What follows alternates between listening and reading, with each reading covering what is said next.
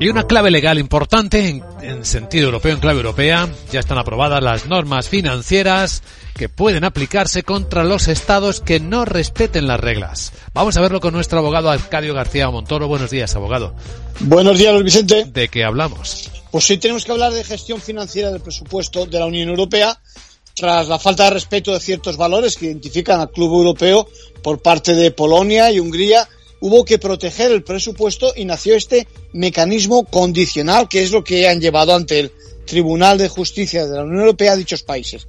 Recurrieron que la Comisión propusiera al Consejo la suspensión de los pagos o los programas a cargo del presupuesto y que el Estado correspondiente dejara de recibir ayuda económica. Esto no ha prosperado.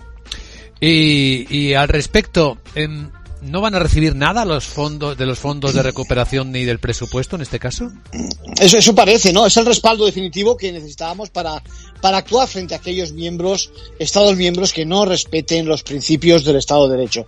Ya lo comentamos, recuerda cuando conocimos el dictamen del abogado general. La Unión Europea no estaba preparada para este tipo de situaciones y ahora la pregunta que nos haremos será cuándo procede a activar el mecanismo condicional y las dimensiones. Pero habrá que esperar a la puesta en práctica para amenaza financiera está justificada y en qué proporción. Me temo que hablaremos mucho de esta medida en el futuro. Seguro. En conclusión. Bueno, pues definitivo el respaldo del Tribunal de Justicia de la Unión Europea al mecanismo de condicionalidad, que viene a decir que mientras que estés en mi casa, estas son mis reglas. Gracias, abogado.